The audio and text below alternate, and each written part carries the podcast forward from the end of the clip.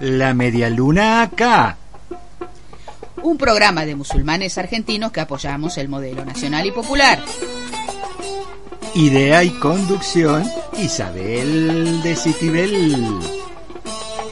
Con la colaboración inestimable de Néstor Daniel Pagano, alias Abdallah Yusuf. Bismillahirrahmanirrahim. Assalamu alaikum, queridos amigos. Assalamu alaikum, queridos amigos y hermanos. أشهد أن محمد رسول الله.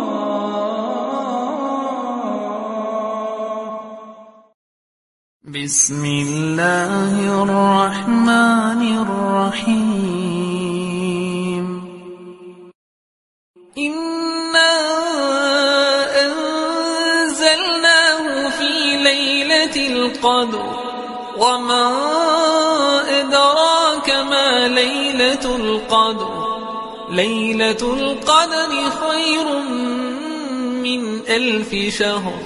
تنزل الملائكة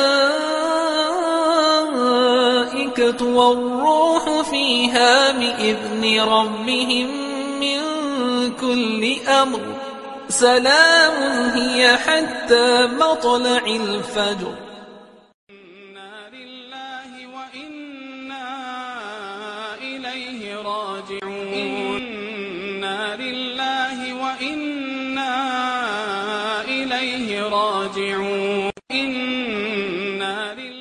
Buenas noches, Assalamu alaikum, amigos, hermanos, compañeros.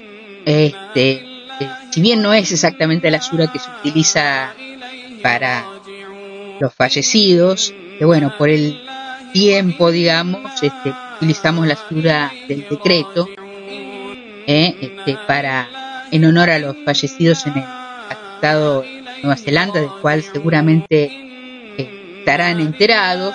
Si no lo saben, les comento que este viernes, que es este, el día donde se hacen las oraciones comunitarias de los musulmanes, que equivale un poco al domingo o la misa dominical de cristianos, un atacante suicida atacó justamente dos mezquitas en una ciudad de Nueva Zelanda, dejando alrededor de 50 víctimas.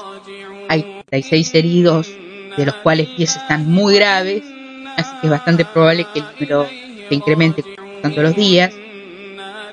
Este, y bueno, vamos a hacer un poco una edición un poco eh, especial hablando de este tema y de otros relaciones, porque no es la noticia en sí que hay que hablar, sino de por qué se llega a esta situación. ¿No? Assalamu alaikum, querido Néstor. Assalamu alaikum. Eh, bueno, sí, como decías, totalmente asombrado de esta noticia que, eh, bueno, si bien sorprende, uno nunca deja de, de, de entender que estas cosas ocurren dentro del mundo occidental, que obviamente si esto eh, hubiera sido un árabe matando gente, eh, cualquier otra parte hubiera estado en cadena y hubiera y hubiera sido una un luto mundial.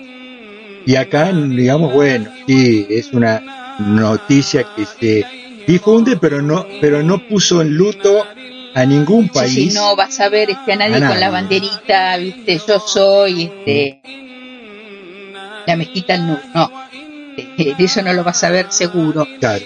Este, pero bueno, hay que reconocer, es cierto que, este, que bueno, por ahí, en esta área que está dominada actualmente por Estados Unidos e Israel, políticamente hablando, con todos presidentes, comillas, no, gobernantes que responden a la agenda este, norteamericana y a la agenda de Israel, este, no se le dio el espacio a la noticia que por ahí sí se le dio en otros lugares, se dio mucho en Europa también, se dio en Estados Unidos.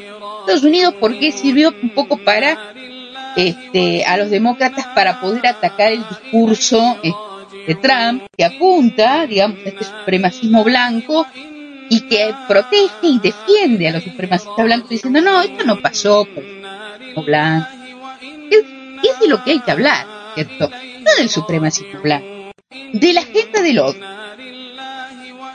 Acá Daniel Alberto Espinosa manda la Sí. solidaridad y saludos y solidaridad con los hechos de odio islamofóbico mío, ¿no?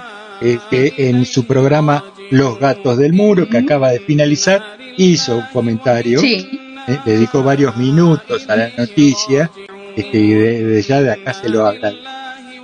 Este, la reacción en, em, este, en Nueva Zelanda fue de sorpresa, de ira, este, de des- desconcierto, porque justamente están alejados de Estados Unidos y de Europa. Esto no es común en estos lugares. Claro, claro, claro, eso No es lo que pasa. te. Eh, claro, los tomó totalmente, este, lo- los fue un golpe muy brutal. Y el asesino justamente eligió ese lugar, porque él es australiano de, de nacionalidad australiana. Y había estado en los últimos años haciendo una recorrida por el mundo, viendo, era profesor de gimnasia, había sido entrenador en gimnasia y demás. Y este golpe, bueno, este, eh, se le ocurrió irse a dar una vuelta por el mundo. Estuvo en países musulmanes, y estuvo en Pakistán, estuvo en los Balcanes, estuvo en, este, en Europa cuando hubo una serie de ataques de estos gente estos que pisaban gente. Entonces, de ahí le agarró la, llama un poco el odio y la rabia hacia los musulmanes. ¿eh? que eh, decía ¿no? que en Francia eh, fue, estaba en la época de las elecciones, decía qué barbaridad la cantidad de inmigrantes que tienen, los pobres franceses no pueden elegir su, este, su propio destino porque están llenos de estos negros, ¿no? también estuvo acá en, aparentemente. Dice que, este, que en videos ¿no? Este, su familia en Australia está absolutamente devastada, no pueden creerlo. Que para empezar, el pueblito donde nació puso un cartel a la entrada, no nos representa. El cartel, estaba leyendo recién en el. Este, eh, dice la familia que era un chico problemático, que este, era agresivo, vivía enganchado con las computadoras, tenía contacto con gente real, digamos, mucho, y que tenía problemas con las mujeres. Asumo que sería violencia de género. es un personaje bastante complicado. Este, em, eh, la reacción, ya te digo, en Australia y en Nueva Zelanda, sobre todo, sucedió, fue este, masiva, la gente salió a la calle a, a, a repudiar el atentado. Eh, recordemos que Nueva Zelanda eh, tiene una fuerte presencia de la cultura maorí, entonces es muy este, habitual este, que eh, practiquen el haka, ¿vieron el canto los All Blacks? Sí, sí. Bueno, entonces han ido así espontáneamente grupos y grupos y grupos de personas este, a hacer el jaca en la puerta de la mezquita, digamos, como este, estamos todos unidos y vamos a defender contra estas agresiones. Llenaron de flores la, puerta de la mezquita, va todo el mundo a dejar flores en solidaridad, carteles. Este, la primera ministra reaccionó rápidamente y bien, se presentó a la comunidad, incluso con jabs, pañuelos, qué sé yo. Este, eh, es devastador porque eh, gran parte de los fallecidos son refugiados que venían escapando de Siria, de Irak, de Afganistán, nenitos de cuatro años, chicos adolescentes, mujeres, una cosa brutal fue. Yo no quise verlo. No quise verlo. Este, sí. Claro. No, pero este, hay gente que lo bajó y lo sigue reponiendo continuamente. Este, si lo buscaba, lo encontraba. Este, no me interesó, incluso gente que lo ha visto este, muy traumatizante. Y este, eh, eh, lo que se destaca de todo esto es un poco, eh, vamos a disparar para los costados. Es decir, eh, el problema es las armas, el problema son los videojuegos violentos. Y no vamos a hablar de la temática general es la agenda de... Vamos a empezar a escuchar algunos audios para ir poniéndonos en contexto y después vamos a ir desarrollando.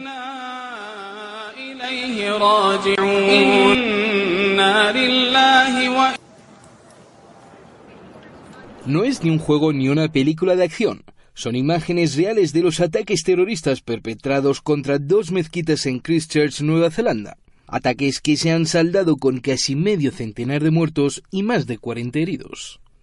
Eso está claro.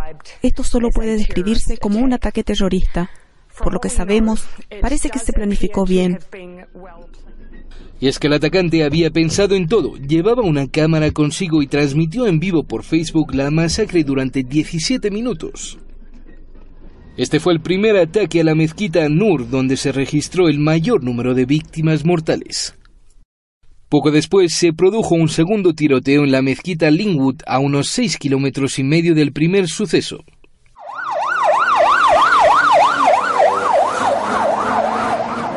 Cuatro personas están bajo custodia, tres hombres y una mujer. La policía de Nueva Zelanda presentó cargos de asesinato contra uno de los detenidos, mientras investiga la implicación de otros dos que estaban en posesión de armas. Una cuarta persona ha sido puesta en libertad. Se cree que el atacante es Brenton Tarrant, un ciudadano australiano de 28 años, un supremacista blanco que habría publicado en las redes sociales un manifiesto con calificativos peyorativos contra los musulmanes. Ahí se define como un fascista y racista, seguidor del presidente de Estados Unidos Donald Trump, a quien considera un símbolo de la renovada identidad blanca. En el texto de 73 páginas titulado El gran reemplazo, el supuesto atacante reconoce que sus acciones corresponden a un ataque terrorista al que califica de anti-inmigración, discurso practicado continuamente por Trump y la extrema derecha en el mundo. Que vamos a ir con información de Mali y Hispan TV Noticias.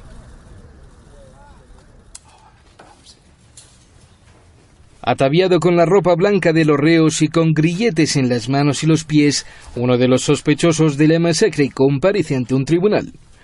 Brenton Tarrant, un australiano de 28 años, ha sido imputado de asesinato por su implicación en la matanza, en la que también resultaron heridas de bala 48 personas, incluidos varios menores.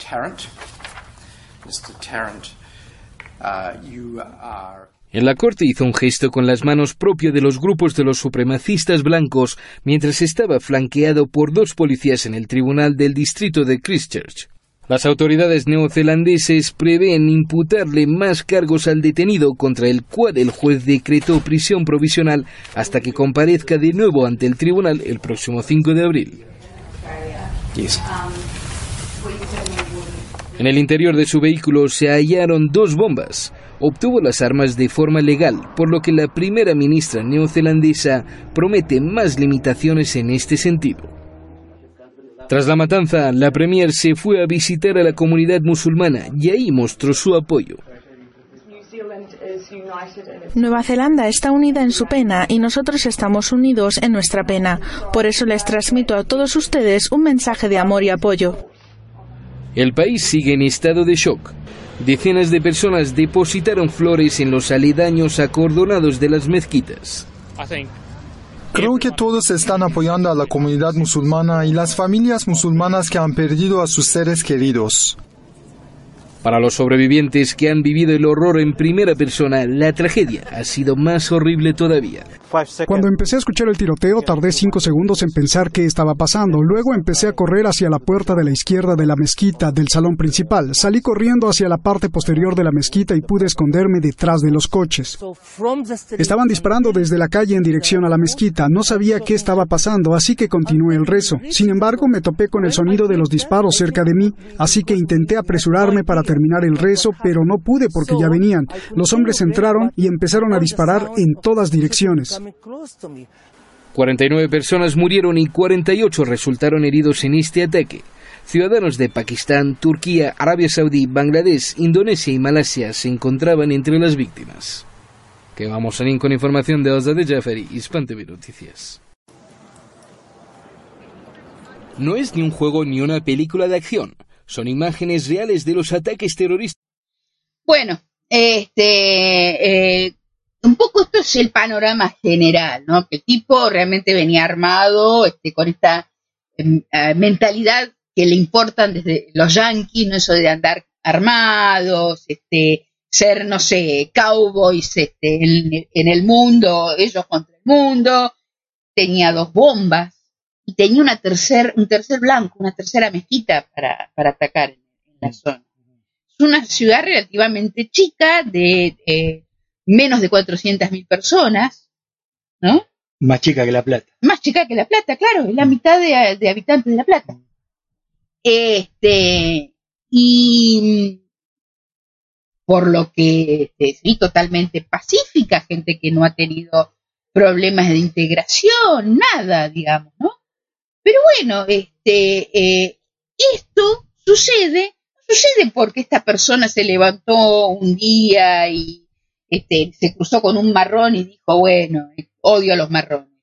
Hay una lluvia continua de propaganda desde todos los ángulos, desde la información mediática de los diarios, las revistas, este, eh, las notas de investigación. Hoy estaba viendo un video en Russia Today, ¿no? Titular del video, las mujeres iraníes que no usan pañuelo este, corren el riesgo de ser violadas.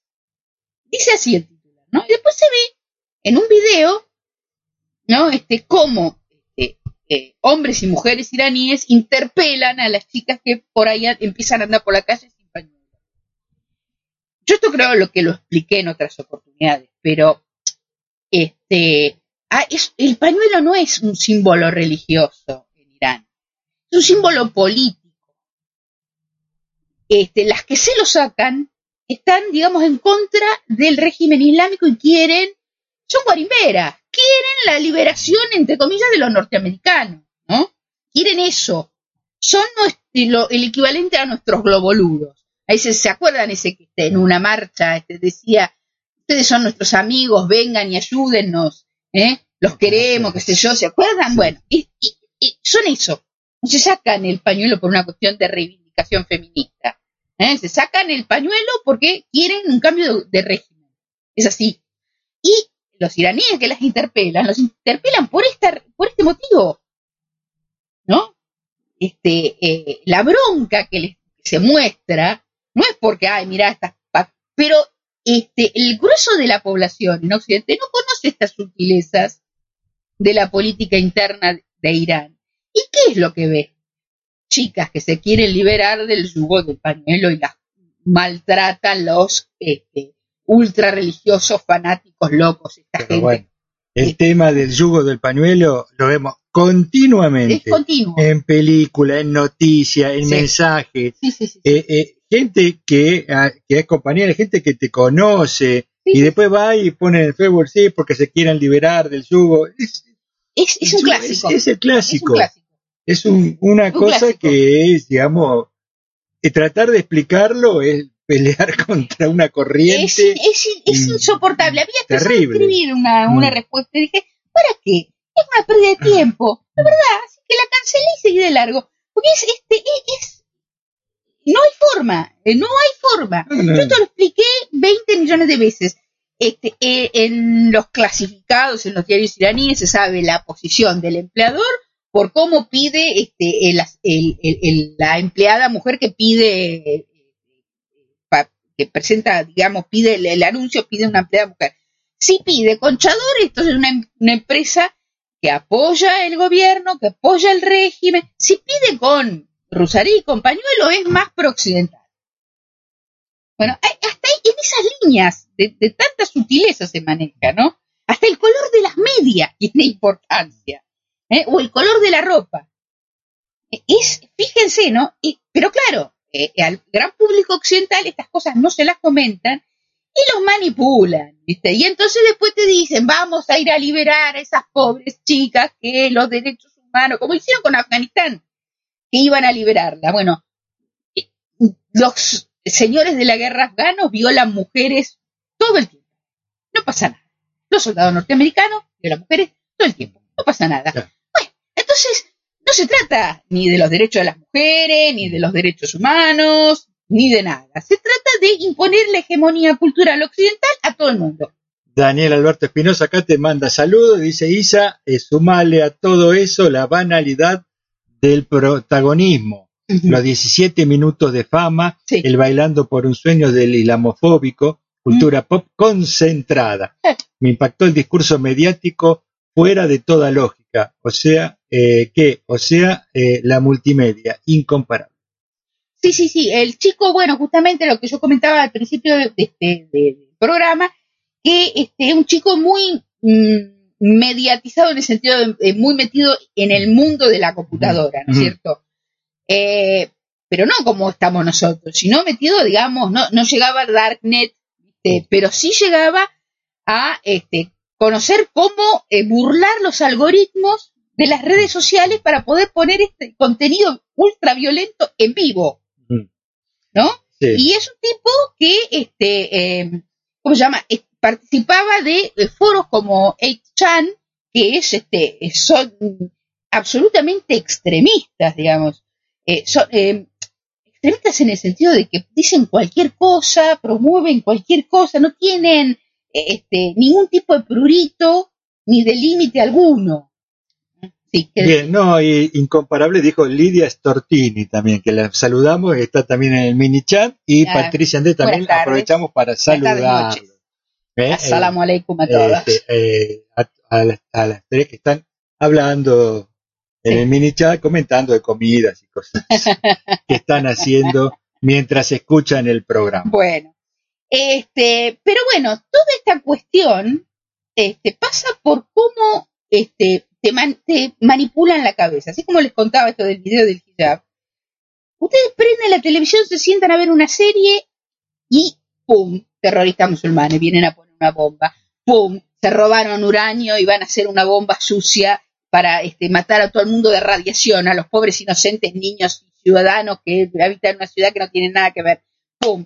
Este, eh, van a este, Afganistán y van a liberar este, a- a- al pueblo, eh, como eh, te cito así, tres o cuatro series. SEAL Team, que es sobre los equipos de los SEALs, de las Fuerzas Especiales Norteamericanas, sí, sí, sí.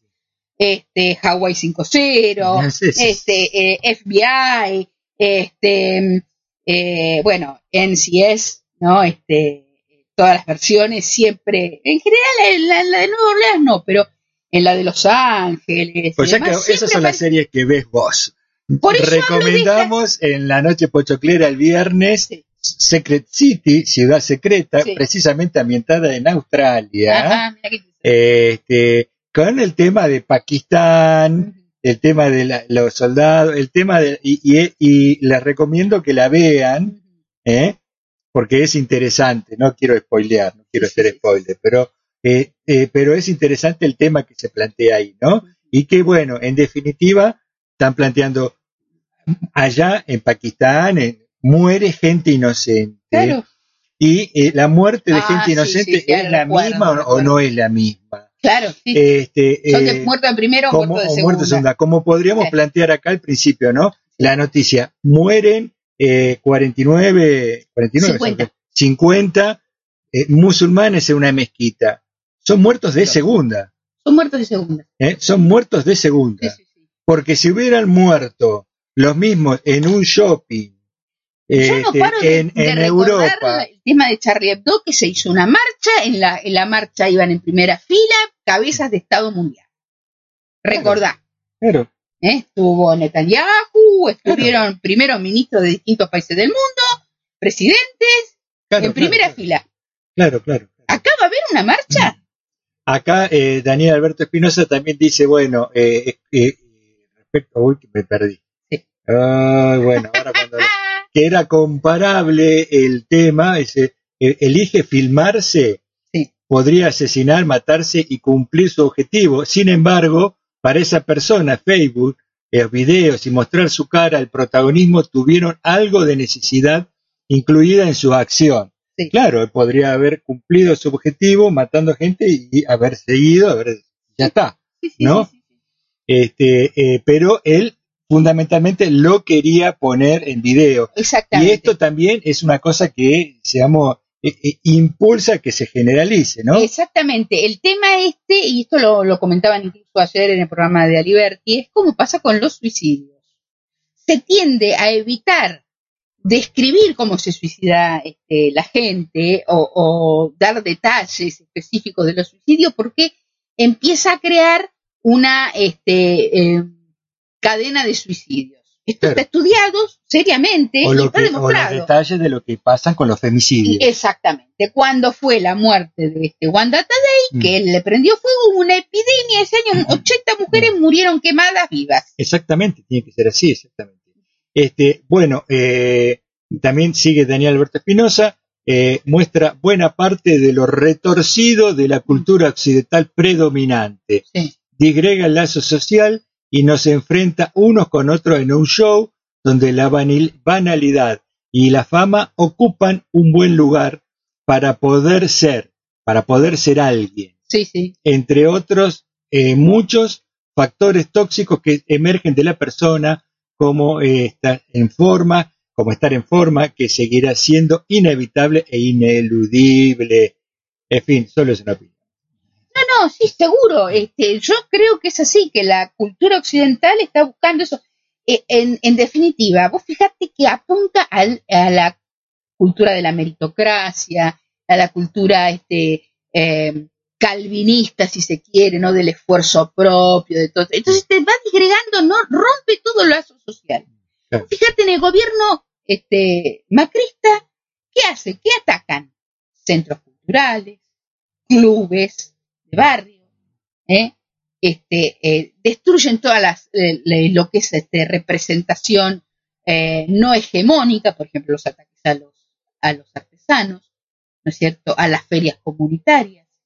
No quieren eso.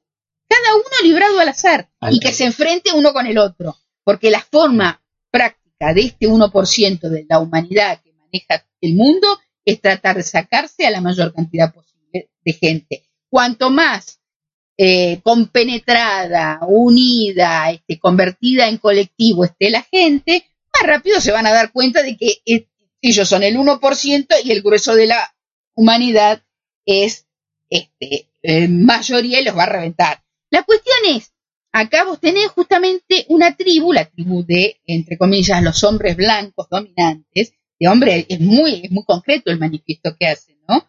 ¿Eh? Este, que habla de mi gente, mi pueblo. Somos todos seres humanos. Y el grueso de la humanidad no es blanca. Estamos hablando de que un grupo muy pequeño eh, se considera superior y quiere mantener una hegemonía e imponérsela a los marroncitos del mundo. ¿No? Este, y Lidia acá también aprovechamos para completar Sí. este, sobre lo que dijo Daniel Alberto Espinosa, dice que lo importante es realizar un análisis, ¿no es cierto?, este tema, ¿no? Analizarlo y sacar después las conclusiones.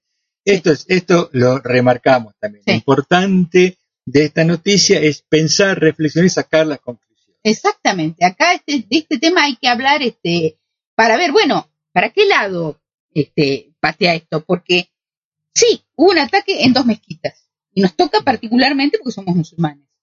Pero dos o tres días antes hubo un serio ataque en una escuela en Brasil. ¿Mm? ¿Y qué es lo que está pasando en Brasil? También la agenda del odio. O sea, esto es eh, a nivel global, vemos este tipo de situaciones, la agenda del odio, como dice el gato de poner a unos contra otros. Y ahora Brasil con Bolsonaro incentiva, digamos, Claro, realizar este y tipo de que van a- maniobras discriminatorias. Claro, y van a empezar a este, permitir usar, o sea, él firmó el decreto de compra de armas.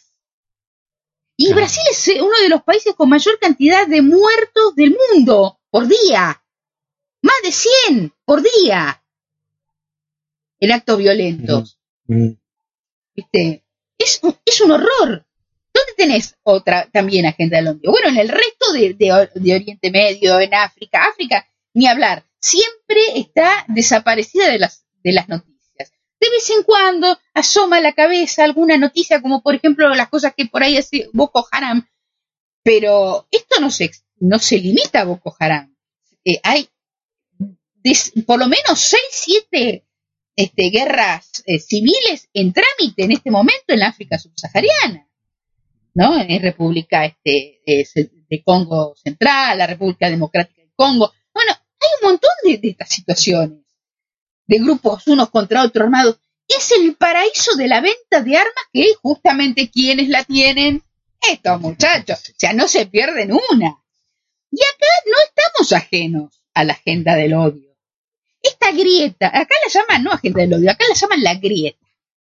Mm. ¿eh?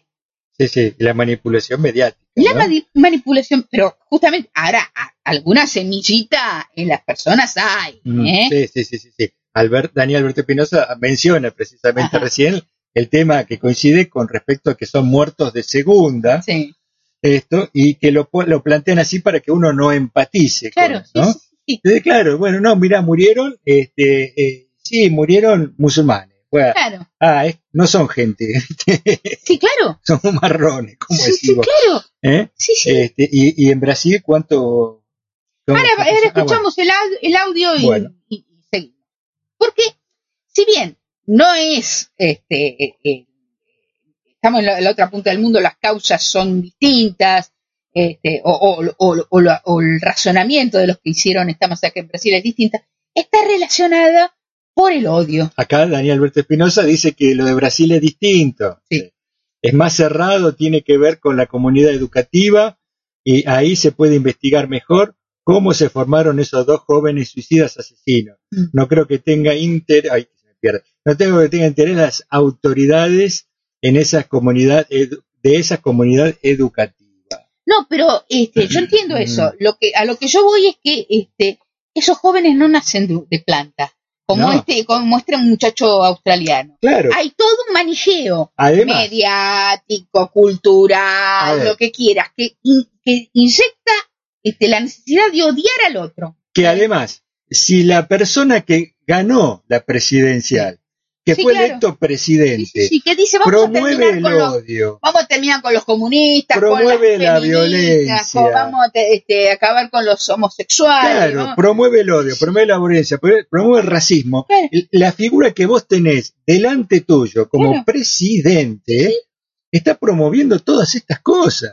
Claro, claro, claro. Entonces, muchos dirán, habrá un 49% que no lo votó que dice, no, pero viste, tenés una más de un 50, el Claro. 51 que sí lo votó, y es hace muy poco que lo votó. Hay en el mundo ¿Viste? una, eh, circula en el mundo una serie de ideas este, eh, tremendas que no se veían desde la eh, Segunda Guerra Mundial, desde antes de la Segunda Guerra Mundial, que fueron las que la provocaron, ¿no? Y no es casualidad, pienso yo, ¿no? Que estas ideas surjan en momentos de grandes crisis económicas y sociales, ¿no es cierto? Este, eh, creo que, bueno, se vira a la derecha cuando empieza a haber problemas económicos. Se vira a la derecha porque la culpa es del otro. ¿Viste? La patria es el otro. Sí. Bueno, no, la culpa es del otro. ¿Eh? Acá en los 90 era típico, escuchabas permanentemente, porque aquellos son peruanos, y vos viste los peruanos, son carteristas, ¿eh? Y se cuelgan de los teléfonos y te roban el teléfono porque hacen el, locutorios truchos para que este, te toman ca- casa. Y era continuo el, el, este, el prejuicio en la gente, pero además lo manejaban desde el Estado. Eso es lo que decía este, el gato, que no, esto de, de Brasil es distinto Sí. porque no había una manija específica para este caso. Claro. Lo que sí hay es un goteo cultural, Mm. mediático y demás que siembra este, el odio hacia, hacia otros, ¿no es ¿cierto?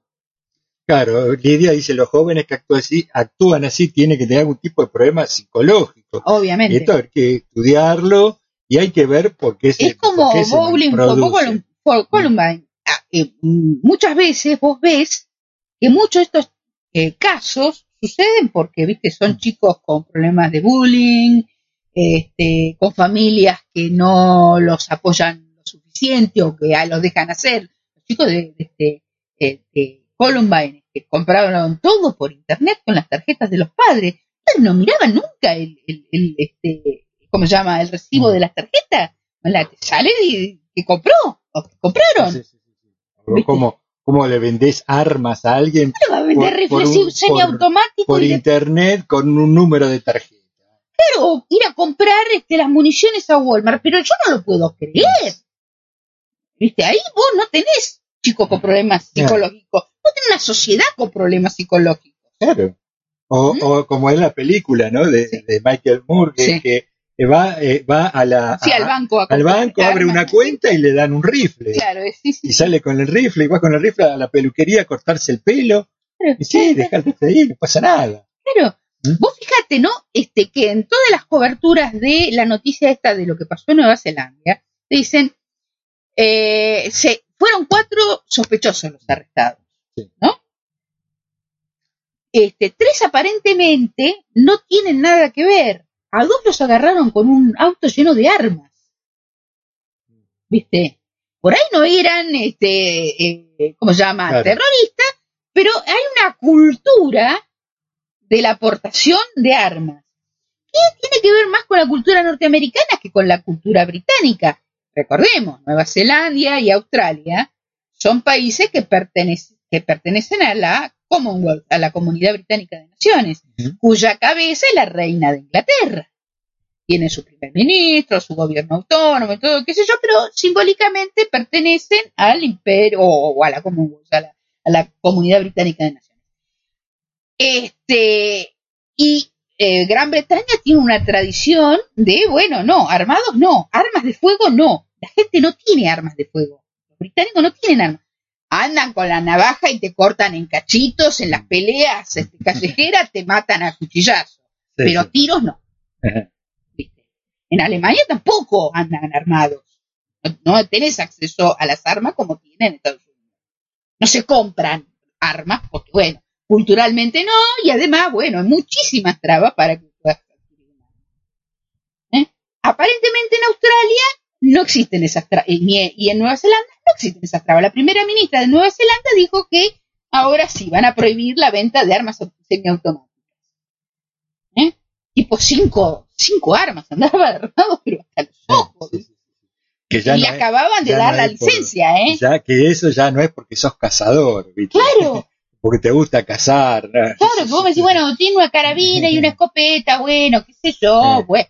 Viste, mi viejo tenía una carabina, una escopeta, viste. Terrorista, terrorista. Viste, le gustaba cazar, viste, iba seguido a cazar, bueno. Como los chicos, la- como el abuelo de los chicos que apresaron. Claro, sí, tenía una carabina, no sé si era una carabina mouse, no sé, era una carabina, y de una escopeta, de esas de cartucho, de doble caño con los cartuchos colorados llenos de perdigones, bueno, eso.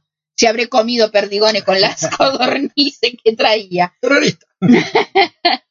Eh, dice Daniel Alberto Espinosa, aprovechamos que está muy, muy eh, eh, eh, escribidor, Enganchado. enganchado, Sí. eh, que no se te pase la tarta de atún. este, eh, en Volley for, Columbine, le- la comunidad entera de Columbine Sí, trabaja principalmente en las fábricas de armas de, la, localidad, ¿no? sí. Hacen misiles y de alta tecnología y viven de fabricar armas. Sí. Hay que nacer y criarse en ese caldo conceptual. Y es así, es cierto. En la ciudad de la que este tipo es originario, el, australiano que hizo este desastre en, Nue- en Nueva Zelanda, este, es una comunidad rural de 11.000 personas. Y cerraron los tambos y las fábricas este, de alimentos que era una comunidad rural, ¿viste? Entonces hay un desempleo rampante en la comunidad. Y bueno, empezó a haber un movimiento porque iban a construir, ¿qué iban a construir? ¿Qué vienen a traer? ¿Qué pueden traer? No es una, una fábrica de armas.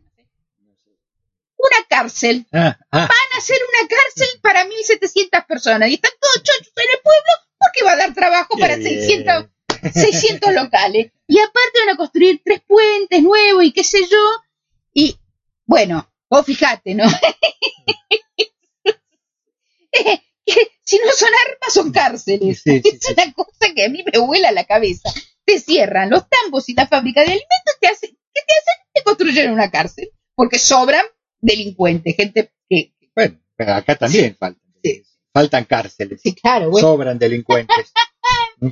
Se nos escapan, se nos escapan los delincuentes, se van a Cuba los ¿Qué va a delincuentes, se nos escapan. Pero en fin, ahora es irónico, ¿no? Porque este chico probablemente puede ser, no sé, habría que entrar a rascar un poco, ¿no? Pero probablemente sea descendiente de este eh, de delincuentes o de exiliados políticos, porque este tanto Nueva Zelanda como Australia eran parte de la colonia de eh, Gales del Sur, de Nueva Gales del Sur, que era una colonia penal. Los británicos primero empezaron este, cuando eran los dueños de las colonias este, yanquis, Unidos, lo que es hoy Estados Unidos, a los prisioneros los vendían este, por un- una cierta cantidad de tiempo como este, trabajadores, digamos, para pagar su, este, sus crímenes o sus deudas. Muchas veces eran gente que debía plata, no, no es que había cometido un crimen, Sí, sí. ¿no? Pero eran deudores y bueno, entonces la corona los agarraba y pagaba, eh, pagaban sus deudas trabajando de este, en plantaciones o como sirvientes de otra gente que los compraba, se los compraba al Estado. Esa guita se pagaba la deuda. Esa es la. Este, después que perdieron este, las colonias en, en Gran Bretaña, bueno, le- usaron varias, eh, varias islas este, en el Caribe Bueno, Francia lo hace con, con, Papillón, con Papillón. ¿no? Hay varias que colonias. la También tenían. francesa, Sí, sí, sí. este, eh, que este, los detenidos iban a, a esa zona y cuando cumplían su, su condena, se podían quedar como ciudadanos de Ahí. ahí, no podían Sí, sí, sí. volver a Era Europa. Australia exactamente lo mismo. Claro, me imagino que debe ser así. Era, este, ¿Cumpliste? ¿Cumpliste? sí. ¿Pagaste tu deuda? Bueno, te quedás como australiano, Claro. listo, no volvés nunca más. y no necesariamente eran criminales, viste, en Australia, eran por ahí este, irlandeses, escoceses, que bueno, eran grupos disidentes que peleaban por su independencia, este, prisionero político. Ah, Popillón era inocente. bueno, en el caso este, este, eh, la mayoría era o chorros prosti- y prostitutas Sí, o, sí, sí. este, ¿cómo se llama? Este, prisioneros políticos Claro. a los que mandaban, viste, bueno, te Claro. fletamos y no podían volver nunca más bajo pena de muerte. Si los pescaban, que habían logrado regresar, este, eh, los ejecutaban. Entonces, bueno, era exilio de por vida. Si cumplís tu término de prisión, quedas libre, pero ahí, no te No, puedes ir. no te puede volver. claro. Entonces, mucha de esta gente que habla de los inmigrantes, patatín y patatán, que les invadieron Australia, que les invadieron Nueva Zelanda, resulta que son este, descendientes de gente de, con prontuario, vamos a decirlo así, ¿no es cierto? Y este, además de ser gente con prontuario, son gente con prontuario genocida, porque en ambos lugares, tanto en Nueva Zelanda como en Australia, exterminaron o mm, mm, mataron muchísima gran parte de los pueblos originarios ¿no? de estas islas. Y aún hoy los maltratan mucho. ¿eh? Eh, No tanto en Nueva Zelanda, pero en Australia es muy brutal la discriminación a los pueblos aborígenes. eh, A los aborígenes australianos es muy, muy brutal. Este, entonces, bueno, ¿de qué estás hablando, Willis? no tenés nada de qué hablar de la inmigración, ¿viste? Porque Australia y Nueva Zelanda son lugares de inmigración, primero como colonia penal y después de inmigración en general, ¿no? Después de 1868, que este, realmente dejó de ser eh, mandados los prisioneros con, este, ahí como colonia penal, este, bueno, eh, siguió la inmigración europea porque era un territorio nuevo a desarrollar y qué sé yo, y bueno. Pero este, eh, realmente, un pueblo de inmigrantes que se queje de la inmigración es bastante, este, bastante raro, digamos, ¿no? Bueno, nosotros lo vivimos acá, ¿no? ¿Cuántos somos venidos de los barcos o tenemos Sí, alguna sí, parte de nuestra sangre venida de los barcos y Seguramente hablan- es la, la inmigración de determinados lugares que no quiere. es, es lo más probable, ¿viste? Entonces acá, ah, no, porque los, los negros eh, bolivianos, los vagos paraguayos, los, eh, se da ese fenómeno también. A la segunda generación, después de que vino el inmigrante, el, el abuelo, el bisabuelo ya está acá, ¿viste? Al inmigrante que viene, este, lo mirás mal. Eh, parece que es un medio, medio problema generalizado. Pero este es un punto a, a considerar. Vamos a escuchar un poquito el audio de la Escuela de Brasil. ¿eh?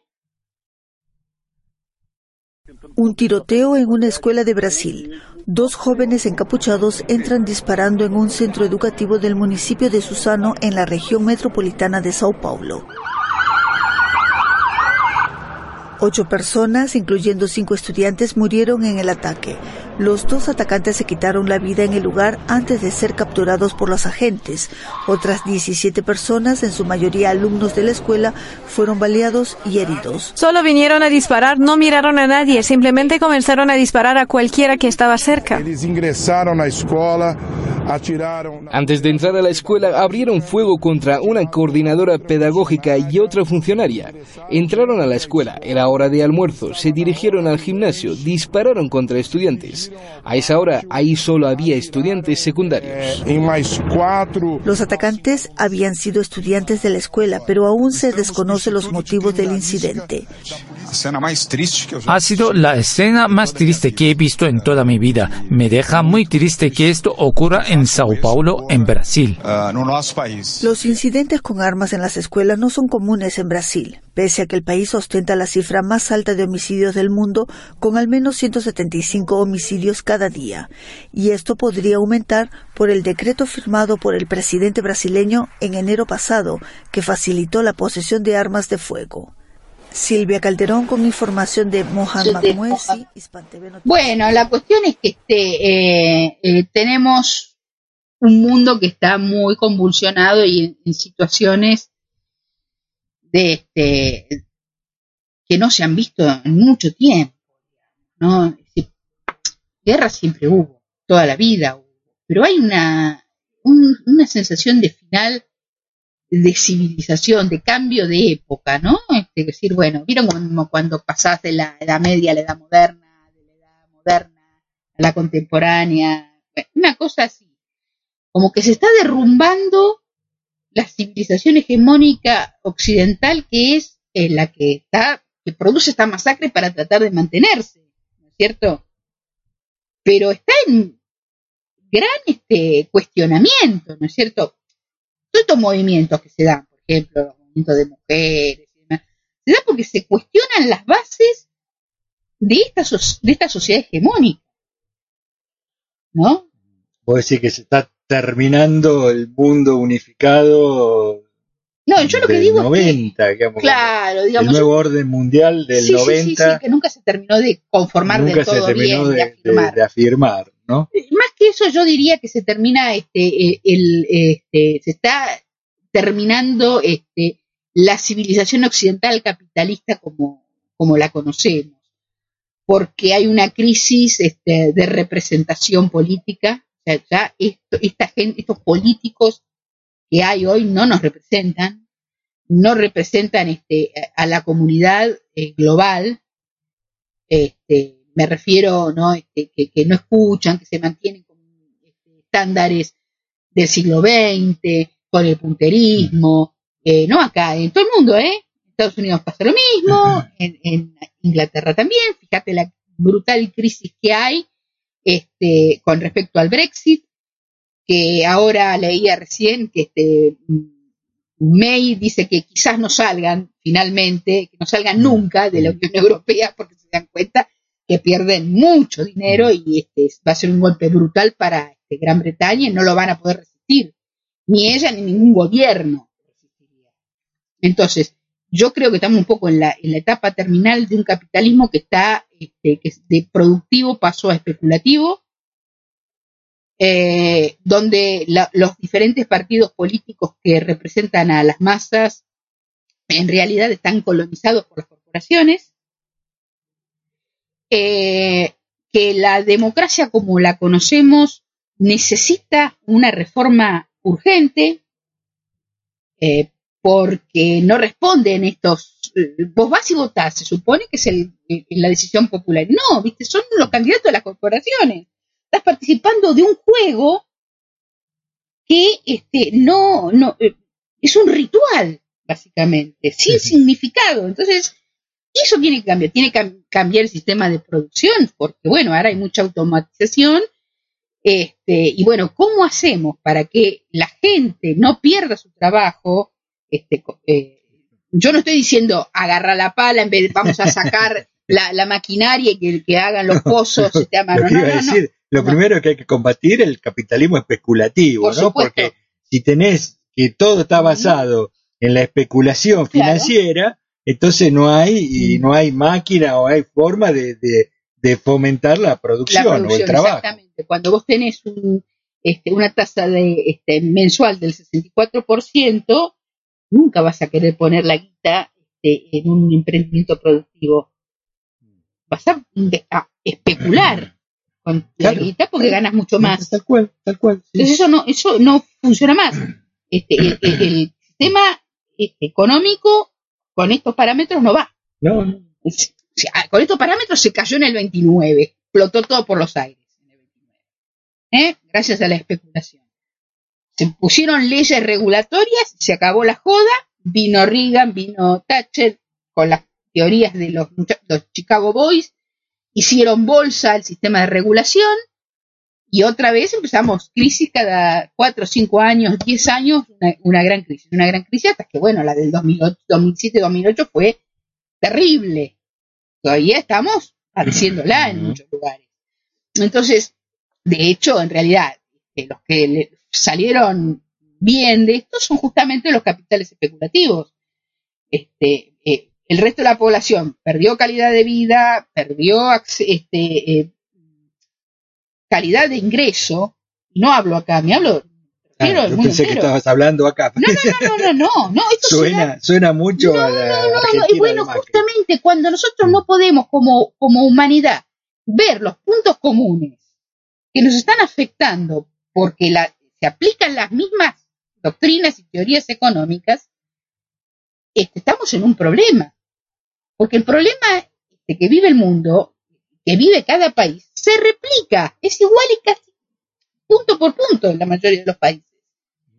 Las crisis económicas, la flexibilización laboral, este, la eh, angurria desmedida de los banqueros, este, em, los candidatos impuestos por las corporaciones locales e internacionales, que utilizan todo este aparato de prensa que se ha creado, este aparato mediático que se ha creado, y también utilizan justamente los servicios de inteligencia, como nosotros estamos viendo con el caso de, de- de- Ramos Padilla, lo que está, lo que está destapando, ¿no? Este, cómo se utilizan lo- lo- los eh, equipos de a la caída, después de la caída del, del muro de Berlín, bueno, en vez de terminar, terminamos con la Guerra Fría, bueno, ahora vamos a empezar con la guerra, este, este, de con- usando los servicios para adelantar las agencias, las agendas de los de las potencias para apoderarse de todos los recursos de los países y demás. Sin recurrir a golpe de Estado. sin recurrir a golpes de Estado y este, tratando de, de poner la menor cantidad posible de tropas nuestras, o sea, de ellos, ¿no? En el campo. Con alimentar grupos que son antagónicos en distintos países lo logramos. Y listo, ¿viste? Vos tenés lo que está pasando este, en Oriente Medio es muy, muy claro, con ISIS, en Siria, en Irak, en Afganistán, Libia, que ya no es país, no existe, dejó de existir Libia como país es, una, un conjunto de, este, eh, de entidades que se arrogan este, el poder, el gobierno central gobierna en Trípoli y nada más, un poco lo que pasa también en Afganistán. Este, y bueno, es un pingüe negocio, porque los tipos te venden todo, te venden las armas a cambio de los recursos que vos tenés, y mirás para otro lado y se llevan lo que quieren sin decirte que se llevan. Y este, por otro lado, este, después te endeudan para que vos hagas la reconstrucción, así que también los bancos pingüe negocio. Bueno, bueno, todo eso tiene que cambiar. Estamos en un momento este, bisagra para mí, ¿no? De la humanidad, el tema de cómo se maneja el comercio, el tema de cómo se maneja la producción. Los turnos no pueden ser más de ocho horas, tienen que ser de seis para poder este, emplear este, a mayor cantidad de personas, ¿no es ¿cierto? Este, no, no hay que, este, hay que capacitar a la gente en nuevas formas de utilizar sus talentos, eh, utilizando la tecnología. La tecnología no tiene que dejar gente afuera. No debe dejar gente afuera. Entonces, estamos en, es, en ese lugar. Estamos viendo para qué lado tenemos que disparar. Y si no disparamos pronto para algún lado, se nos viene el cambio climático encima. Está a punto de desprenderse un iceberg que es tres veces el, tiene tres veces el tamaño de la ciudad de Nueva York. Se viene el apocalipsis ya. Y se viene para acá en la, eh, eh, es de acá de, de, de- de la Antártida, o sea que a lo primero que va a afectar es a la costa patagónica. Sí. Acá dice, eh, antes de echarle el relleno a la tarta, nos viene a describir Daniel Sí. Alberto Espinosa. Acá en Argentina está el juez Padilla versus Claro. jueces, fiscales, multimedio, embajada de Estados Unidos, embajada de Israel, diputados pro, empresarios privados, DEA, AFI, CIA, eh, ¿quién ganará? Sí, el, más, el más débil, o sea, los otros jueces. Sí, los- el, el este, juez. Padilla seguro que no. No, porque es un malo que hace operaciones descaradas contra los pobrecitos. Lamentablemente, eh, esto es como siempre dicen, esto, bueno, esta, como muchos dicen, esto que es toda una gran denuncia terrible, que tendría Sí. que estar sacudiendo todo, Totalmente. Tendríamos que estar cuestionándonos eh, la, la Y los existencia de la medios- embajada en los en medios el deberían país, estar diciendo, transmitiendo en cadena esta noticia. Esto como mínimo tendría que haber, eh, haberse llamado a los embajadores de los dos países y pedir explicaciones. Pide explicaciones. ¿Cómo es esto? ¿Viste? Este, esto así no, se, se tapa y, y en los medios te hablan de que es un perrito que se perdió, Sí, este, claro. de, de, de esto, de aquello, de cualquier cosa, cualquier cosa, Sí. menos de esto que tiene una gravedad tremenda. Tremenda.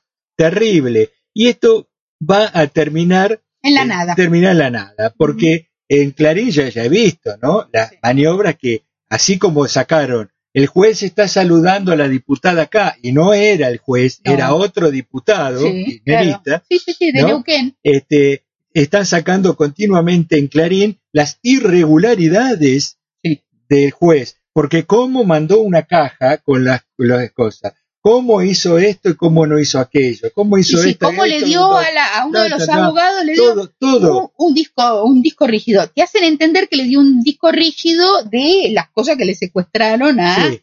Este, O- y no, lo que le dio es un disco rígido con el, este, ¿cómo se llama? Con el contenido este, eh, de las acusaciones, para que el tipo pueda plantear su defensa, para, es una cuestión Sí. clave. Este, y, eh, y también de cómo Cristina habló y dijo tal cosa, Sí, dijo cómo que había- sabía. cómo sabía Cristina, porque ya están sacando que el juez está filtrando la información y ya, ya el juez prácticamente en cualquier momento lo destituye. lo sí. Obviamente con Ahora, complicidad, ojo. complicidad. Claro. eh, Está, está el cuervo, no, el ¿Eh? cuervo no, está el Guado de Pedro, Guado de Pedro y Pichetto en la comisión. Bueno, vamos a ver eh, qué hacen en las comisiones de, este, Sí. de- del Porque- Consejo de la Magistratura. porque ¿eh? acá este, no lo puede destituir Macri solo. No, no, no. no. Necesita el apoyo de peronismo Massa, re- de de respetable. Pichetto, de, de- claro. ¿Eh? Necesita el apoyo porque si no, no lo puede destituir solo. ¿eh? Si se cierra la oposición, esto, esto sí puede llegar a tener y Pero sabemos a... que no se presentaron en, exposición, en- en la bicameral de, de libertad de expresión, no se presentó ni el oficialismo, ni el peronismo respetable, ni el masismo. Bueno, el masismo no sé si tenía este, gente en la comisión, yo supongo que sí. Claro, ¿eh? Este, y bueno, ahí está, está claro. claro. Y, Está la y como, en- como Entonces, no lo yo- ven en TN, Claro. como no lo ven en TN, Claro, viste, sí. Stolbizer no lo ve en TN. ¿no? Este, este, eh, Ricardito Alfonsín no lo ve en TN, entonces como no lo ven en TN, y no sé, no se enteran de esto, de lo que pasa. se enteran perfectamente. El tema no es ese, es que ellos saben. El tema es que el que no se entera es la, gente común. Vos le, des- le decís, Ramos Padilla, ¿sabés qué dijo Ramos Padilla? Que es un jugador de fútbol. No tiene ni idea. Esto sabemos vos, yo, el gato, este, los oyentes, eh, porque estamos politizados, porque este, sabemos de qué estamos hablando. Bueno, será cuestión de eh, trabajo, todo, e ir tirando, Tirando, claro. tirando, no ir con la propaganda, así, las Claro, pancartas. No, no, goteo. El, el goteo, tirando pic, pic, pic, el goteo en el momento oportuno. Claro. ¿Y esto cómo? ¿No te enteraste? ¿Eh? qué ¿Eh? barbaridad, mirá vos, este, tenemos a gente de la CIA encubiertos trabajando acá, porque, Risky lo dijo toda esta semana este, en el programa de Ari Jalada a la mañana, que este, eh, D'Alessio responde a la CIA, no responde a la DEA. Claro. La DEA y el FBI tienen la obligación en los países que van, por, eso por ley norte- norteamericana, la ley norteamericana, de informar en sus este, legaciones, en sus embajadas, tienen a fulano tal que es agente Sí. de tal ag- de agencia, así, así, así. Pero no tienen la obligación de informar cuando se trata de gente de la CIA. Ahora este tipo D'Alessio tiene ciudadanía norteamericana porque no pueden este, ser agentes extranjeros este, participar de este tipo de operaciones. Pero responde a, este, a una oficina en Maine. Y que decía, pero en Maine no hay este, oficinas de este, la DEA, ni del, FBI, ni de las agencias. Resulta que le llegó información, que después él pudo verificar por otros canales, que en Maine está este, eh, la oficina de los inorgánicos de la CIA. De estos que no te pueden decir, no te pueden reconocer que son de la CIA. Una de las cosas que se repite en los audios de D'Alessio es que él dice, eh, yo trabajo para agencias, no te puedo decir cuál. Trabaja para la CIA. ¿Eh? Sí. Sí, sí, sí, Pero que además la embajada le preguntaron, ¿Este, ¿esta persona trabaja para...? No, no trabaja para la DEA. Sí. Me responde sí, ¿no? Claro. No. ¿Qué, más querés preguntar? No, pero trabaja para la, la, la ASN, ¿cómo es? No, no trabaja. Dale, seguí preguntando. Claro, Mientras vos, hasta que vos nos digas, esta persona, no, no, no, ¿trabaja para la embajada? No, no trabaja para la embajada. Listo. Porque ellos tienen la orden, no pueden decir, ¿viste? No pueden decir, no, y no los reconocen, o sea, este, eh, está por tu cuenta. Te metiste en mm. esto, no, pero te, te agarraron, te, agarraron. Y acá nos pregunta eh, Daniel Alberto, si Oli no fue al Congreso a escuchar a Padilla, ¿qué opinó? ¿Pidió la renuncia de Stornelli? ¿Qué hizo? Me lo perdí. Sí, tantas cosas nos perdimos. Él estaba presentando su libro y lanzando su, su candidatura. Lo triste es que está lleno de compañeros que dicen que él merece la revancha, que hay que apoyarlo, que tiene que ser de nuevo el candidato. Mm. Este, yo no lo puedo creer. Hizo nado olímpico este, durante tres años, porque ponele, viste, bueno, PRIC 2015, lo que quieras, está bien, viste, no voy a entrar a discutírtelo. Pero en tres años, en los, desde el 2017 al 2019, son dos años en el que ha sido el legislador. Entró con la lista nuestra, con nuestro voto. Bueno, y así no vamos a lograr nunca la unidad. Así no vamos a lograr nunca la unidad. Por favor. ese candidato, ese candidato porque Cristina se fue a Cuba y lo dejó de candidato. Claro, Y él lo votó el 49% de la gente porque es muy popular él. Claro. Bueno, yo lo que digo es que espero que haya paso. Espero que no haya una lista única, espero que haya paso. Y que haya eh, paso donde se presente el que quiera presentar y que haya una opción que nosotros podamos decir, nos sentimos identificados con esta opción y la vamos a apoyar. ¿eh? Pero bueno, este, eso da para otro bloque, me eso Va para otro bloque, no quiero meterme. No, no, vamos a un separador. Bueno, lo que teníamos para decir es este, eh, esto, lamentamos este, como musulmanes y como seres humanos, ¿no? Porque esto tiene que afectar a todo el mundo, lo que pasó en Nueva Zelanda, este, hay que analizar las causas, no son los videojuegos, no son las este, armas, este, las armas no se disparan solas, hay gente que la aprieta el gatillo. Eh, y bueno, son las armas y los videojuegos por ahí son un síntoma, pero no son la causa. Hay que luchar contra la causa. Y la causa es la agenda del odio eh, que nos buscan implantar. ¿Mm? Este, seguramente en otra oportunidad, porque esto no va a cesar. Eh, hay que recordar que este, este, tipo se comunicaba con el que organizó el, atentado este, hace unos años en Suecia, creo que era, que mató en el campo de, un montón de chicos jóvenes después volvió al Parlamento y hizo un desparramo bueno, el seguidor de, esta gente, o sea, estas cosas pasan. Y reivindicaba un ataque en una este, iglesia negra que se hizo el año pasado, una serie de este, cosas que no solo eran con los musulmanes, era con musulmanes, con los este, inmigrantes, este, admiraba los de la masacre de Charlottesville, el que no lo tiene presente, este, por ahí si ha visto la película este, Black Clansman, este, las escenas finales de la película, que no son de la película, sino que la filmación real de lo que pasó en eh, Charlottesville, este, va a ver de qué se trata. ¿eh? Desastre, un tipo pasándole por arriba a gente en un rally, este, estaban enfrentados grupos este, racistas y antirracistas. Bueno, uno de los racistas es un desparramo. Bueno, esa es la, es la agenda del odio que nos implantan. Este, entonces hay que, como seres humanos, tratar de buscar las coincidencias para que estas cosas no se repitan. Tenemos que dejar de ser este, los peones de, los poderes hegemónicos. Este, tenemos que dejar de sentirnos contentos porque nos dejan usar armas y entonces después a la primera rayadura vamos. ¿Eh? No, eso se tiene que controlar. Este, y bueno, yo creo que este, todas estas cosas que van pasando en el mundo van a terminar creando, espero, quiero creer, una unidad de propósito y de acción en los pueblos ¿eh? este, para cambiar, porque e, este mundo en este momento es invivible. Es invivible. No puede seguir así. Bueno, vamos a un, separador y volvemos.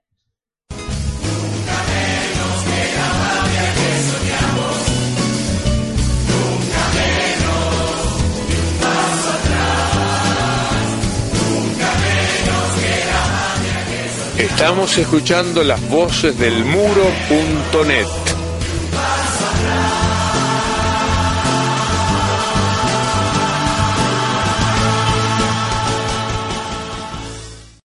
Bueno, este, ahora vamos a escuchar un temita musical que tiene doble este, homenaje. Este es eh, por la muerte del hijo de Mercedes Sosa y también a los maestros que están en lucha, ¿eh? Porque no hay nada más digno que caer en la educación pública. Y eh, de paso saludamos también a Ofelia, ah. Ofelia que está también en el mini chat saludando. Hola, ¿qué tal Ofelia? Salam aleikum. Vamos a escuchar este tema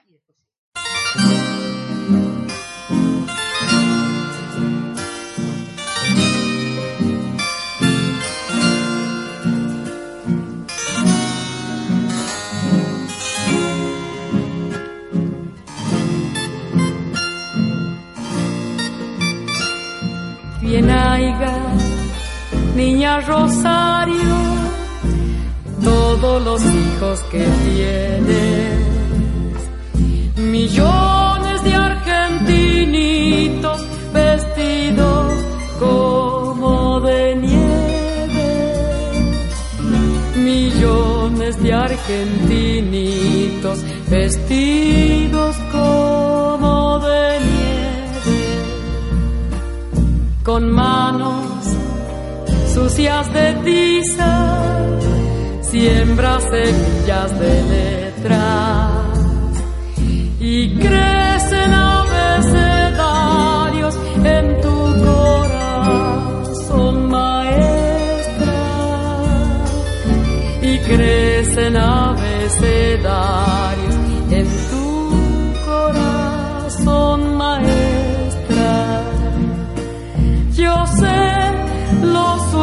que sueñes, Rosarito Vera, tu vocación pide una ronda de blancos delantales frente al misterio del pizarrón. Pide una ronda de blancos delantales frente al misterio del pizarrón.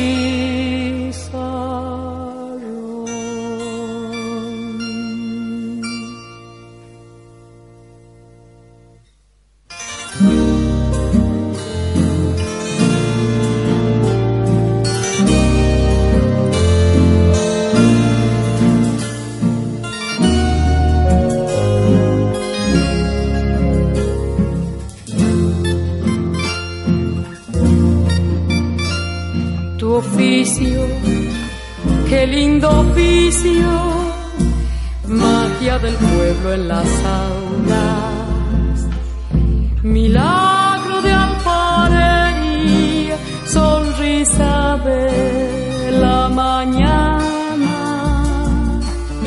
milagro de alfarería, sonrisa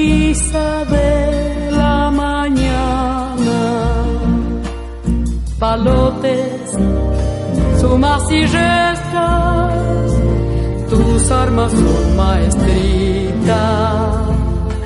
Ganando mansas batallas, ganándolas día a día, ganando mansas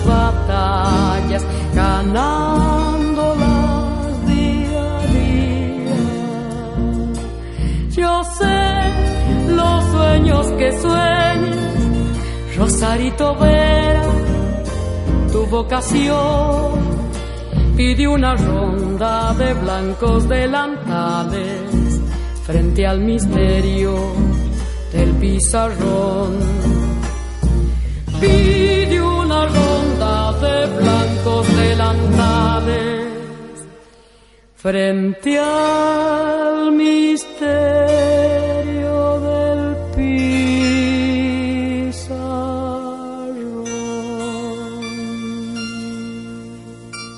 la victoria siempre, el Matus. Bueno, este le voy a leer algo de, no, no era lo que estaba dentro de lo que es la continuidad del programa, pero me pareció muy fuerte, me pareció que es necesario comentarlo. Mauricio Macri, que ahora está este, con Majul, por favor no lo escuchen, este, si no quieren tener un agujero estomacal, este, está haciendo una serie de declaraciones que van recogiendo la prensa hegemónica. Una es, lo que hizo mi padre era un delito. Él formaba parte de un sistema extorsivo del kirchnerismo. No está frío en la tumba el padre que ya está echándole la culpa. ¿eh? Sí, aparte no sé a qué se está refiriendo, con Sí. que, eh, digamos, el sistema extorsivo, él pagaba las coimas que le exigían, no sé, a ver. No se ¿qué sabe, no ¿A se qué se estaba refiriendo? Bueno, Y lo otro que dijo es, me parece que Cristina no está bien, niega la realidad. Qué lindo, típico de Machirulo. Las minas cuando se plantan y le dicen algo a un Machirulo, ah, es porque están locas, están mal. O están locas o están mal cogidas. ¿Viste? No hay intermedio. Bien de Machirulo. Buah, tenía que leerlo porque si no exploto. bueno, en línea con lo que veníamos hablando, este, eh, por otra vertiente, digamos, vamos a escuchar el siguiente audio, que también se relaciona con lo de eh, Ramos Padilla. Estados Unidos libra una guerra abierta contra la justicia. Anuncia sus primeras sanciones contra la Corte Penal Internacional, negando visas a cualquier persona involucrada en una posible investigación de militares estadounidenses en Afganistán o en cualquier país. Estoy anunciando una política de restricción de visas a aquellas personas directamente responsables de cualquier investigación de personal estadounidense. Eso incluiría a personas que tomen o hayan tomado medidas para solicitar o promover una investigación de este tipo. Las restricciones de visa también pueden usarse para disuadir los esfuerzos de la Corte Penal Internacional de perseguir al personal de los aliados, incluidos los israelíes. La Corte Penal Internacional anunció en noviembre de 2017 que buscaba iniciar una investigación formal sobre los presuntos crímenes de guerra cometidos en Afganistán, incluso por el ejército de Estados Unidos. Pompeyo señaló que para disuadir al tribunal, a la Casa Blanca no le temblarían las manos para adoptar más medidas punitivas. Las restricciones de visa no serán nuestro último esfuerzo. Estamos preparados para tomar medidas adicionales, incluidas sanciones económicas, si la Corte Penal Internacional no cambia su postura. La primera y la más importante obligación del gobierno estadounidense es proteger a sus ciudadanos. La Corte Penal Internacional dejó claro que no cederá a las presiones de la administración de Donald Trump.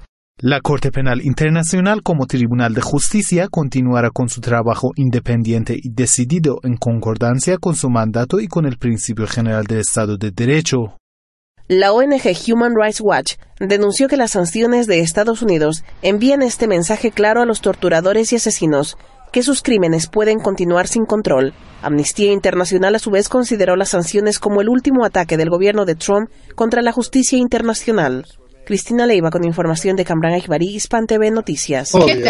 Yo entiendo que diga el gobierno de Estados Unidos tiene que defender a sus ciudadanos. No Ahora la Corte Internacional, criminales. la Corte Internacional, aunque diga, viste, bueno, yo los quiero defender, pero la Corte Internacional tiene que defender a la justicia, ¿no es Exactamente. ¿cierto? Y tiene que atacar a los criminales, Claro. sean del gobierno que sea. Exactamente. ¿eh? Porque después estos tipos te invaden un país porque no entregaste a alguien a la justicia. Claro. Cuando ellos dicen tienen que entregarlo a la justicia. Fíjense, con el caso AMI estamos hace cuántos años con estos tipos, Sí. Israel y Estados, y Estados Unidos, diciendo Irán este, es partícipe del terrorismo y no quiere entregar a la justicia a, a Rabbani y a todos los acusados este, en, en la causa AMIA. Ellos tienen derecho a decir quién tiene que ir preso y quién no, y vemos la- la- las cosas atroces que han hecho los norteamericanos, el personal norteamericano en este, en Afganistán, en, Irak, en Siria, en Libia, han participado de todas las últimas masa- peores masacres.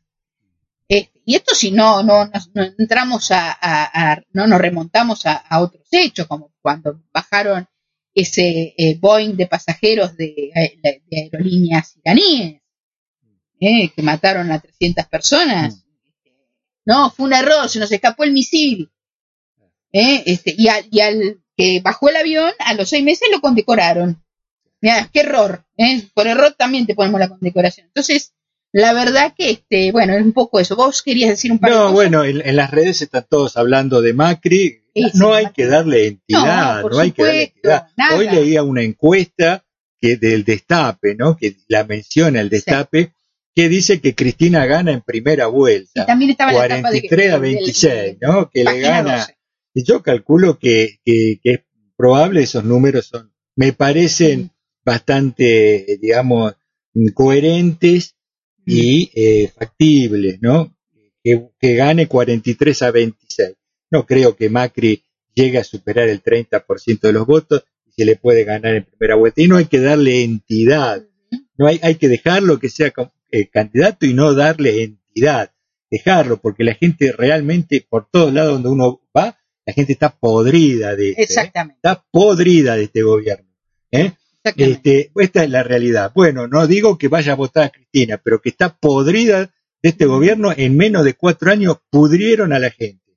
Bueno, eh, lo que quería comentar es otra cosa de otro país, México, con eh, Manuel eh, López Obrador, ah, dijo, ¿no? Eh, en una, eh, digamos, una, un foro que hubo, declaró que la política neoliberal, ¿eh? Eh, tanto la política política como la economía neoliberal, la, la daba por terminada en México, finalizada, y que era el momento, digo, bueno, sí, ¿por qué? Por decreto no la terminada, bueno, ¿no? y que era el momento, que me parece interesante esto, de eh, construir una, mm, pos, una política de posmodernidad, digamos, una nueva política, y mostrarlo como ejemplo a todos los países, ¿no? Así que bueno, vamos a ver, esto da, da- me, me resulta interesante. Sí, a Obviamente si no ha puede- delineado, no ha Claro. delineado las cosas. Hay que ver si pasa la acción y que no se queda solo en palabras. Para eso, bueno, necesita tener un equipo que lo respalde porque solo no se puede. Sí, sí, sí, sí, sí, está hablando de construir desde abajo sin excluir a nadie, que el desarrollo no debe ser contrario a la justicia social. Y bueno, todas cosas interesantes. Ahora vamos a ver, todavía no hemos visto ese despliegue, digamos, en, en López Obrador, aunque hasta, hasta ahora, por lo menos en su discurso, su discurso no ha cambiado. Sí. Eso es importante, ¿no? Porque después suben y cambian el discurso. Mirá lo que pasa con el de Ecuador. Lenín, Lenín Moreno. Lenín Sí, sí, sí, Moreno, ¿no? Eh. Ni bien asumió, ya pran, cambió el discurso, ya quiere sacarlo a Ecuador de, de la UNASUR, quiere que UNASUR se vaya de, de la sede en Ecuador, quiere destruir todo. Todo, ¿no? tal cual. sí, sí. Este, terrible. Eh, este, compiten, yo lo- los veo y la verdad que me ensegué. Compiten a ver quién es más esclavo y más este eh, cipayo de, este, al servicio de los norteamericanos. Claro, por eso cuando vos hoy decías que ya se está por terminar esta hegemonía, ¿no? No, cuando yo digo se, se- se está por terminar, hablo en, ter- en términos históricos. Histórico, no claro. estoy hablando en términos humanos, personales. pues, lo no va a terminar en seis meses, no va a terminar en un año.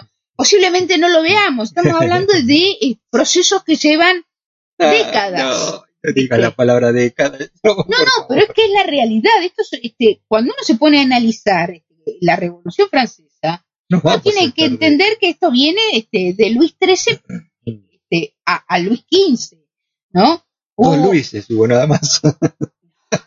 Luis XIII, Luis XIV, Luis XV. Este, eh, eh, eh, realmente Luis XIV en, en un principio su gobierno fue muy querido, muy este, amado, pero los empezó a meter este, en, en guerras, este, eh, a cobrarle sus lujos al pueblo a través de los impuestos. Luis XV siguió con esto, lo profundizó realmente un, este, un rey libertino si lo hubo, y gastando y despilfarrando la guita, las grandes cortes y los grandes nobles, adelante del análisis de los pobres. Ya al final del reinado de, este, Luis XV. Macri no puede ser Luis XV. No, Macri primero. Tiene una Antonia.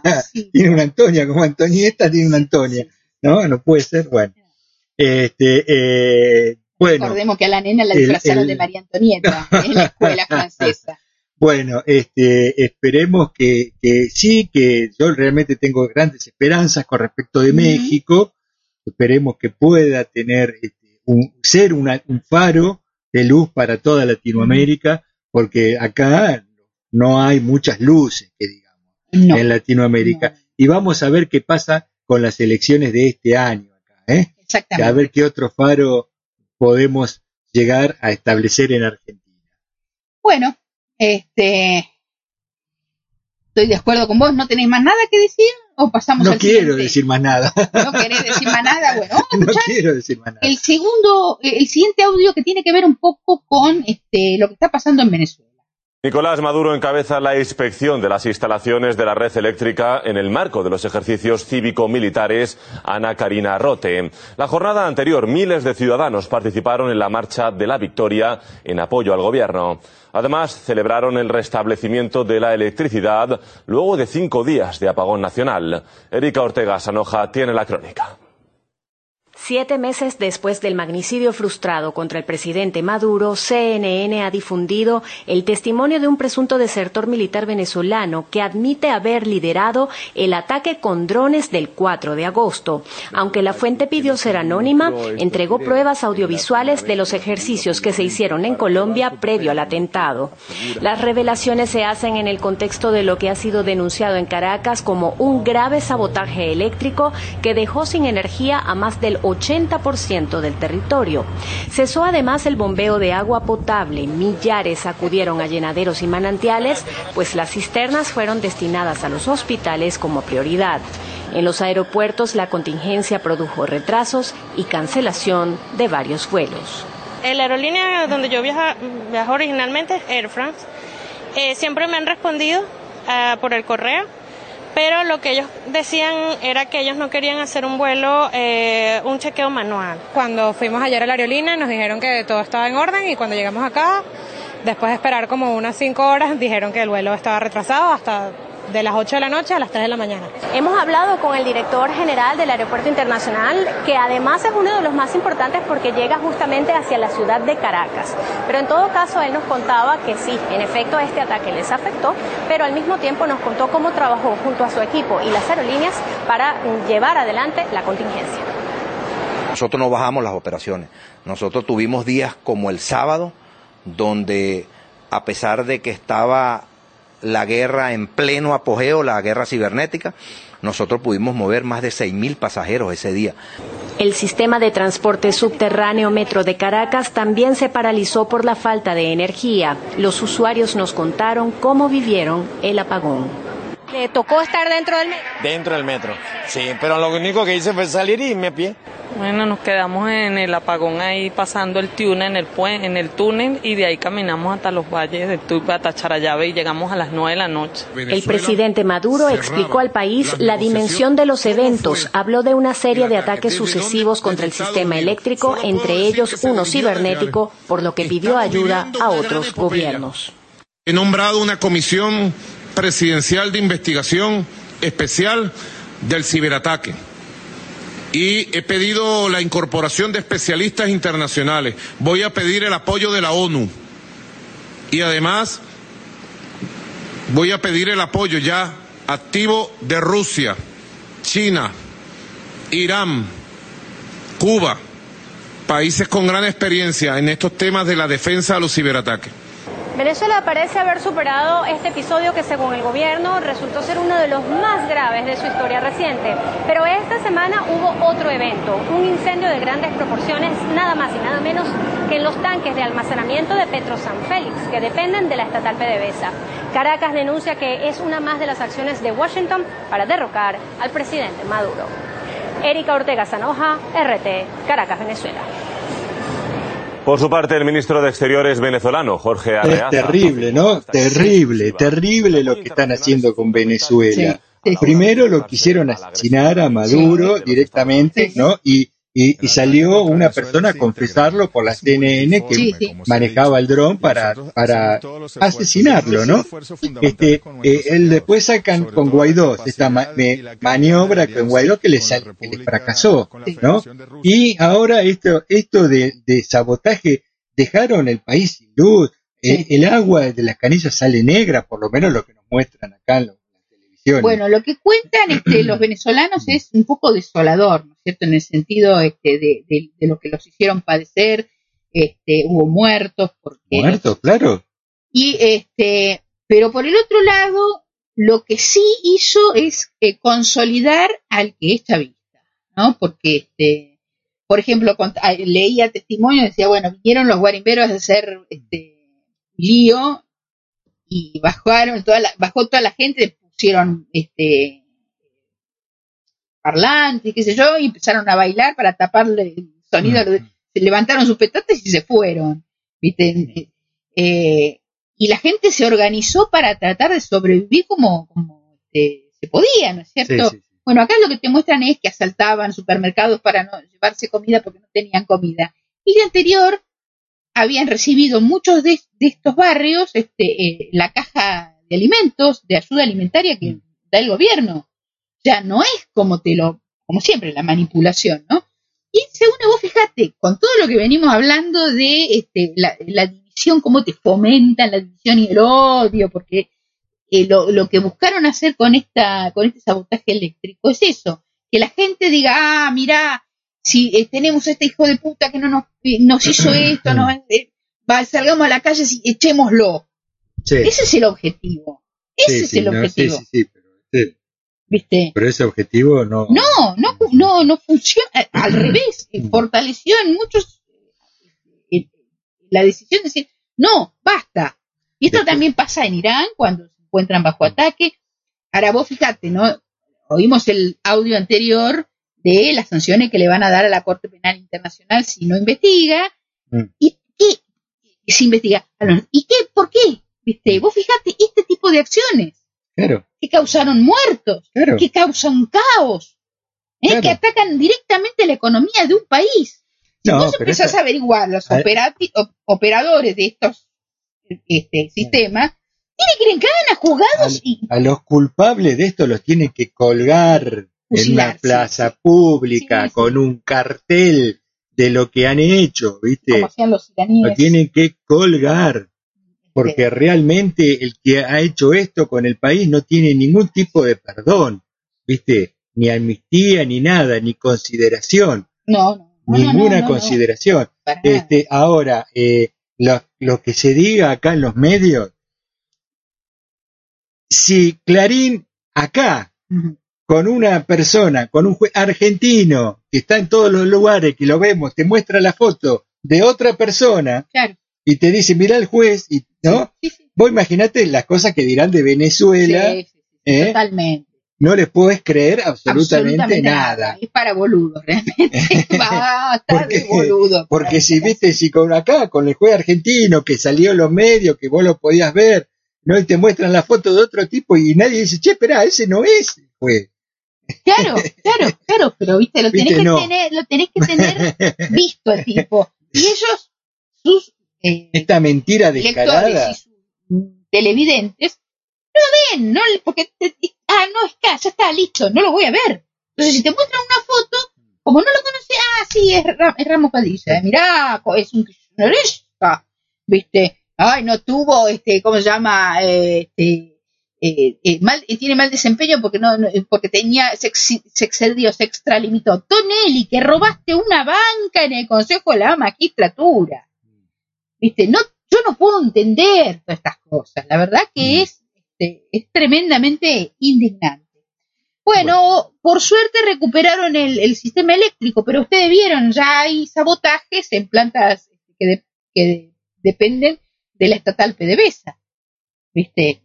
Esto hasta que no vuele en una ciudad porque este, vuelan un oleoducto o alguna cosa así, no, Es tremendo. Y esto, bueno, porque es un país digno que resiste. Pasa lo mismo que con Cuba. Sí. Una otra noticia acá que tengo para leer. Bolivia, único país en el mundo en elegir los jueces por voto popular. Sí, no es tan así, porque en Estados Unidos se eligen algunos, algunos jueces en algunos sectores, en algunas cortes, Fiscales. o fiscales se eligen por el voto, exactamente. Deberíamos. Este, y sí, y hacen campañas electorales, los Yo no sé jueces si, reciben si tanto dinero del por- Estado para por- hacerlas. por elegirlo de esta manera o no, o cómo, pero sí no, lo, el, el mandato del juez no puede ser eh, perpetuo. Pero no, no. El mandato ni del juez tiene que ah, durar cinco años, 75 años, pero como ya hay jurisprudencia, No, me cago en la Constitución. tiene que durar cinco años y tiene que rendir concurso de sí, nuevo. Sí, sí, sí, ¿eh? en eso estoy de Y tiene que mostrar lo que ha trabajado. Claro. ¿Eh? Hay muchas cosas por hacer en el sistema judicial argentino que, bueno, como en todo el mundo lo- son los sistemas judiciales, son, este, digamos, la llave de control de la democracia. Para que este, no se convierta realmente este, en un en gobierno popular. Digamos, es la parte aristocrática del poder enquistado para controlar a este, al, al pueblo que vota y elige bueno, este, vamos a ver cómo sigue el, el nuevo capítulo Desde sobre Washington, Venezuela. Lagarde nos manda una, un guiño, autoriza a redoblar el vaciamiento del país. Nos Claro, manda, sí, ma- sí, nos manda, nos manda. Va, yo le mando plata, no hay No, problema, que- no hay problema. Después, claro. ¿quién lo va a pagar? Claro, lo van a- pero obvio, a ver, esto es como este, en esas películas que te muestran al jugador compulsivo este, que gasta y gasta y gasta y pide préstamos al, al tiburón este, mafioso, este, hasta que en un punto le dice, tenés 24 horas para pagar porque si no sos boleta, bueno, una cosa así no vamos a hacer. ¿eh? ¿Qué va a Que ya nos lo hicieron en varias oportunidades. Lo hicieron con Alfonsín cuando le negaron el stand-by y eso produjo eh, la hiperinflación, este, el caos, y finalmente su caída. Y nos pasó con De la Rúa. Bueno, ¿Alguna cosa? Compañeros, el domingo que viene es 24. Sí. Vamos a ver si, Si vamos a la marcha. si vamos a la marcha. Vamos a ver si, si estamos en la marcha, eh, bueno, no haremos el programa o lo haremos más tarde. Sí. Vamos a ver. ¿eh? Vamos a ver. O lo dejaremos para el Sí, próximo este, los comentarios. Exactamente. Bueno, este, esto ha sido todo por hoy, compañeros. Un programa un poquito más corto que lo habitual.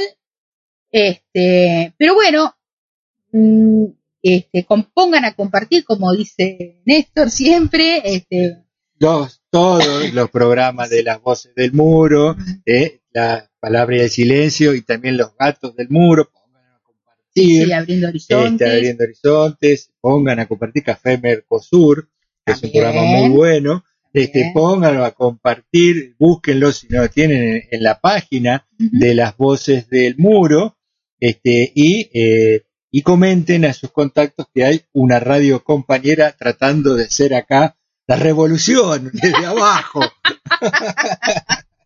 Y lo interesante sería que este, si hay alguien con inquietud que necesita hablar, contar este, o compartir sus saberes, su- se puede acercar, que esta es una radio gratuita, no te vamos a cobrar nada por este por tener programa, puedes tener tu espacio, mientras sea nacional y popular, prácticamente lo que quieras, de lo que quieras, este, que se pueda hablar por radio, porque bueno, yo- a mí me gustaría por ahí dar pequeños cursos de artesanías, pero por radio no se puede. Puedes hacerlo. Este, en video sí, pero, hacerlo, pero en, pero en- YouTube. no, este, Canal de YouTube. este, así que bueno, el que quiera se puede acercar y tener su propio programa, este, eh, porque son necesarias la mayor cantidad posible de voces ante esta dictadura mediática que nos tiene cercanos. Bueno, este, eh, deseamos que tengan un buen fin de, de una buena semana. Con algunos, si Dios quiere, nos veremos el domingo que viene en la calle. Este, y bueno, eso es todo por hoy. Assalamu alaikum. Assalamu alaikum wa rahmatullah wa barakatuh.